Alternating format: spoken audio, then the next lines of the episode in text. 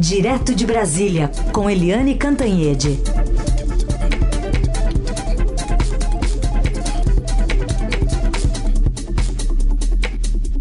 Oi, Eliane, bom dia.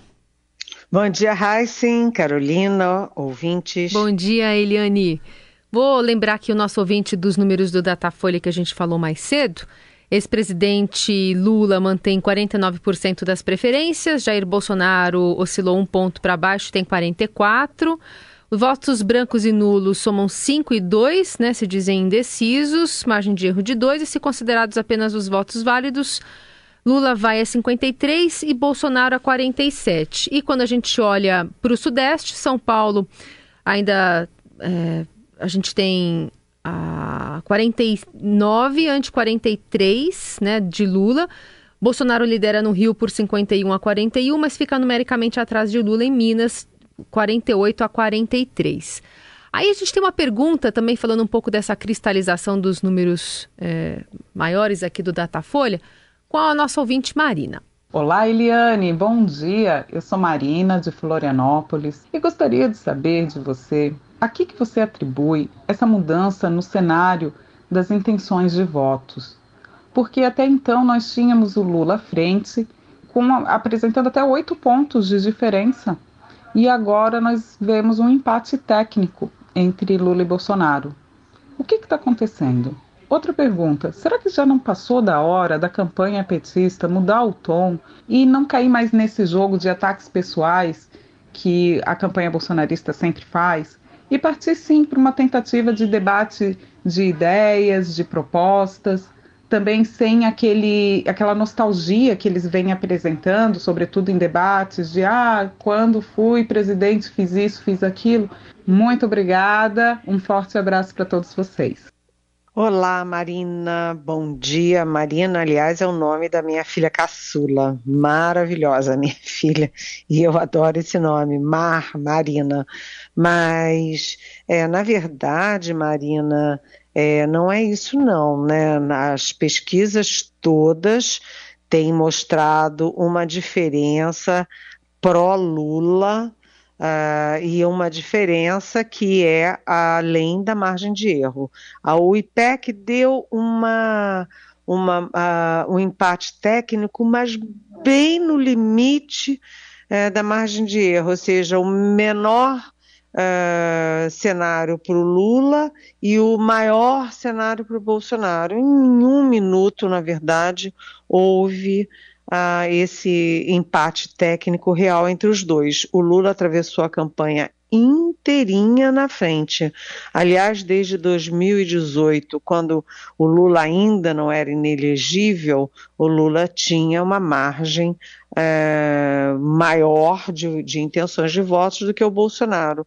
Nessa campanha inteira, hora nenhuma, o Bolsonaro esteve na frente do Lula e no primeiro turno, como a gente viu, o Bolsonaro também não esteve à frente do Lula. Quem ganhou o primeiro turno foi o Lula. E isso se repete ao longo de todo o segundo turno com Lula na frente. É, a campanha do Bolsonaro errou muito no final, né? O próprio Bolsonaro é, comete um erro atrás do outro. Então eu sempre cito, né? Sírio de Nazaré Aparecida, no dia da padroeira do Brasil, o Bolsonaro lá tumultuando, os bolsonaristas com chope, é, agredindo, jornalistas inclusive, né? Tanto que o Bolsonaro, naquele momento, teve é, notas, manifestos, tanto da Arquidiocese de Belém como da Arquidiocese é, de Aparecida, teve nota da CNBB, teve depois uma entrevista do vice-presidente da CNBB ao Estadão, e no fim teve o Papa, né, o Papa Francisco, defendendo paz, né, contra a violência, contra a intolerância né? Então, o Bolsonaro errou muito esse tempo todo. Depois teve o Paulo Guedes com documentos, inclusive é, o publicado no Estadão, mostrando que quem vai pagar a conta se o Bolsonaro for ou fosse eleito é, seriam os pobres e aposentados. É, enfim, e por fim, né, essa, esse tiroteio do Roberto Jefferson, né, 50 tiros, é, granadas contra policiais federais. Todo mundo sabe que o Roberto Jefferson é aliado do Bolsonaro. Bolsonaro tentou se desvencilhar dele, mas não conseguiu. E também é o seguinte: isso mostra a política de armamento da, da população civil, que foi uma política do Bolsonaro. Do outro lado, o ex-presidente Lula. É, sim, ele não apresentou um plano de governo, né, um programa de governo.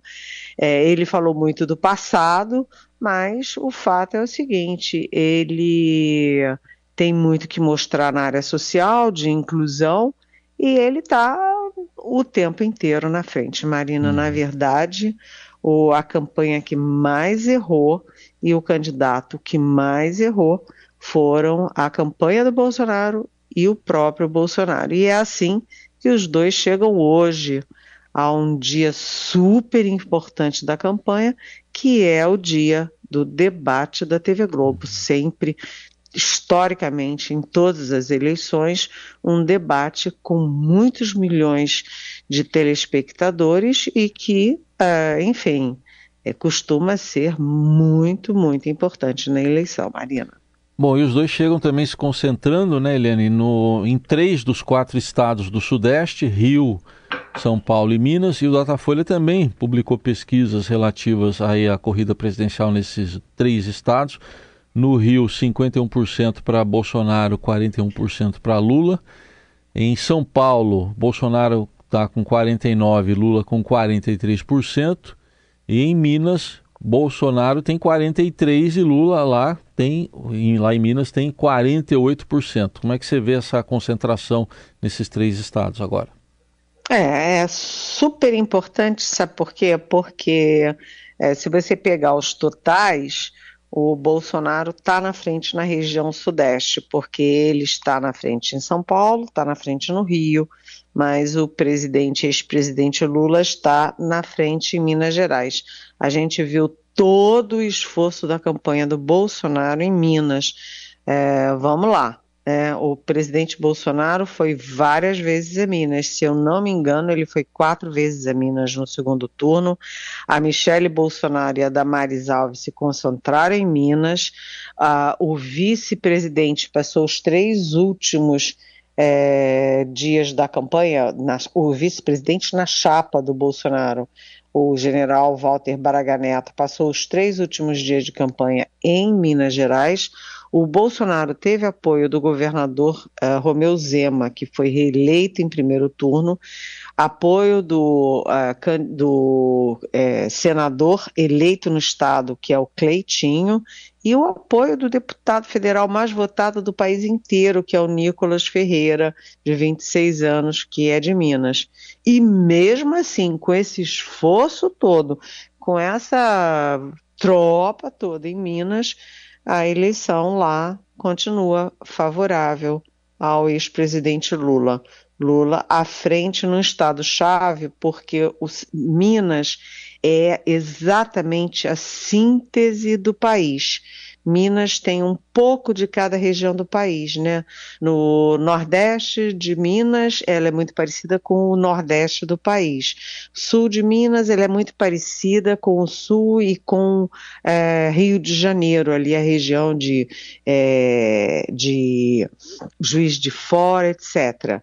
No Oeste de Minas, ela é mais norte e e centro-oeste. Então, Minas é uma síntese do, do, país. E quando a gente olha o da, Datafolha, a diferença, né, os, as intenções de votos em Minas são exatamente iguais às intenções de votos no país. E tem aquela coisa: quem não ganha em Minas não ganha. Uh, a, a presidência da República. E aí eu queria fazer uma comparação. O Bolsonaro está um pouco à frente no Sudeste, sim, mas é, em 2014, o Aécio Neves ganhou no Sudeste, ganhou no Sul, ganhou no Centro-Oeste e quem levou a presidência foi Dilma Rousseff. Por quê? Pela enorme diferença no Nordeste, ganhou também no Sul, no, no, no Norte, que é um eleitorado pequeno, 8% só de todo o eleitorado nacional, mas ela ganhou, é, e ganhou em Minas. Então, Nordeste, Minas e Norte foram suficientes para dar a vitória a Dilma Rousseff. É isso que está acontecendo com Lula na reta final, nos últimos dias da eleição.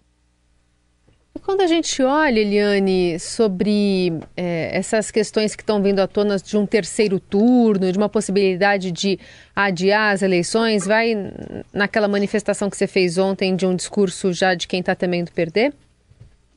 Olha, com certeza, né, Carolina? Porque é aquela história, né? Quem sabe que vai ganhar não quer espuma, não quer saculejo, não quer estripulia, fica quietinho. E você vê que a campanha do ex-presidente Lula está quietinha, não está nem atacando a história do Roberto Jefferson e está é, centrada na economia né, na questão de é, indexar o salário mínimo e as aposentadorias ao índice de inflação, coisa que a, o Ministério da Economia do Bolsonaro quer acabar, está é, tá falando em gerar emprego, está fazendo proposta nessa área de bem-estar da população e economia. Por quê? Porque campanha que está ganhando não quer fazer marola. Já na campanha do Bolsonaro, eles dão sucessivos sinais de desespero. Bolsonaro vi com aquela história de de fraude nas rádios, que as rádios não estavam divulgando, é, transmitindo os, as peças publicitárias dele, é, aí faz reunião de emergência com a cúpula militar, com o ministro da Defesa, ministro da Justiça. Agora vem o deputado Eduardo Bolsonaro, que é o filho 03, falar em adiar a eleição. Isso é coisa de quem sabe que vai perder. No caso das rádios, né, eles pegaram, são 6 mil rádios no país. Eu vou repetir: 6 mil. Eles pegaram oito rádios, né? Pegaram, disseram que era uma auditoria, não era, era uma empresa, uma empresa qualquer aí que nem especialista nessa área é. E aí todas as rádios, exatamente todas, disseram que, primeiro, ou veicularam sim e tem como comprovar, ou não veicularam porque o PL, partido do presidente Bolsonaro, atrasou a entrega das peças publicitárias. Mas oito rádios em seis mil para nós, né? Não, não dá nem para fazer cosquinha. Além disso, é, as condições desiguais não foram criadas pelo Lula, foram criadas pelo Bolsonaro, usando dinheiro público a rodo, estourando o teto de gastos a rodo para a campanha dele. É, isso é inequívoco. Além disso, o Estadão ontem trouxe né, crescimento de 2.700 e poucos por cento no assédio eleitoral patrões, principalmente em Minas, é, coagindo seus funcionários, seus trabalhadores a votarem no Bolsonaro, porque senão eles vão perder o emprego. Isso é imoral, além de crime eleitoral. Então a coisa é o seguinte: o fato é, os sinais da campanha de Lula são sinais de tranquilidade e os sinais da campanha de Bolsonaro são sinais de desespero. Helene Cantanhede, agora para falar desse programa, não um programa, mas uma carta assinada pelo ex-presidente Lula com 13 compromissos. É um mini programa, Helene? Assim, o, o ex-presidente Lula nunca divulgou um programa de governo e aí uh, todo mundo pressiona muito. Vem cá, cadê o programa de governo? Cadê o programa de governo? Quem vai ser o ministro disso? Quem vai ser o ministro da Economia? E aí o Lula às vésperas da eleição, divulga esse plano, que é muito sucinto, é um resumo, né, e é muito genérico também, mas que começa falando claramente assim uh, que o Brasil não está vivendo só uma eleição, mas sim uma, uma espécie de divisor de águas entre dois projetos de país. E ele usa palavras que são muito ligadas à campanha dele, como esperança, democracia, né, fim da intolerância, paz, inclusão. É, o tempo inteiro ele usa isso é, no plano. E ele faz um contraponto ao Bolsonaro, é um contraponto claro, porque é, o PT acusa o Bolsonaro de um desmanche de várias áreas e aí o Lula, por exemplo, promete recriar o Ministério da Cultura, criar o Ministério da Igualdade, é, enfim, o Lula também fala em trazer de voltas volta aos programas que foram muito é, marca do PT e que foram é, limados, foram acabados, desconstruídos no governo Bolsonaro. E aí eu lembro aqui de cabeça merenda escolar, né, é, a farmácia é, a popular, são dois programas do, que vêm do governo Lula e que o Bolsonaro simplesmente cortou radicalmente as verbas. Também o Luz para Todos, eles querem trazer de volta, o PAC da Dilma Rousseff, que é em grandes investimentos em infraestrutura, e o Bolsa Família, que ele volta a chamar de Bolsa Família, ele se compromete com 600 reais, mais 150 reais por uh, criança da família. Eu não sei de onde vem esse dinheiro, mas ele se compromete com isso.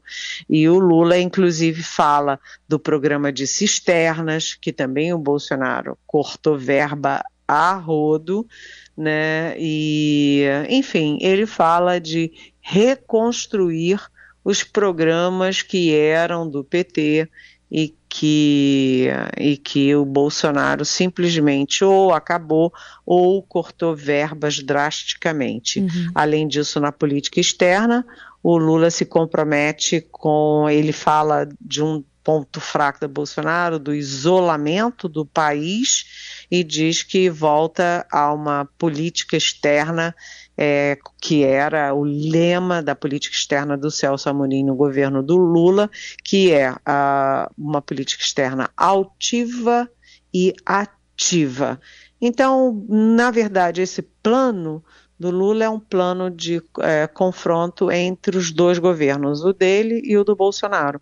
E ele, esse plano vai ser o roteiro do Lula hoje à noite no debate da Rede Globo. Uhum. O Lula vai falar muito dessas coisas, vai falar muito para o maior uh, bolsão de, de, eleitores, que é o bolsão pobre, e o Bolsonaro vai ficar falando muito de corrupção e mensalão e petrolão, etc. E o Lula também vai falar de pandemia. Vai ser um embate é, muito importante num confronto também psicológico. O Lula confrontado, ele fica acuado o Bolsonaro confrontado fica agressivo. E as duas campanhas têm medo exatamente disso, da falta do controle emocional dos dois lados. Eliane Cantanhede, boa cobertura para gente. Voltamos a nos falar no domingo, aqui também na programação especial da Rádio Eldorado, de olho na apuração dos votos. Enfim, uma programação que a gente vai ter especial a partir das 8 da manhã e um, um esforço né, de reportagem, de Rádio Dourado, do Estadão também a partir das 5, com a transmissão aqui da nossa, da nossa programação especial. Obrigada, viu? Até amanhã. Beijão.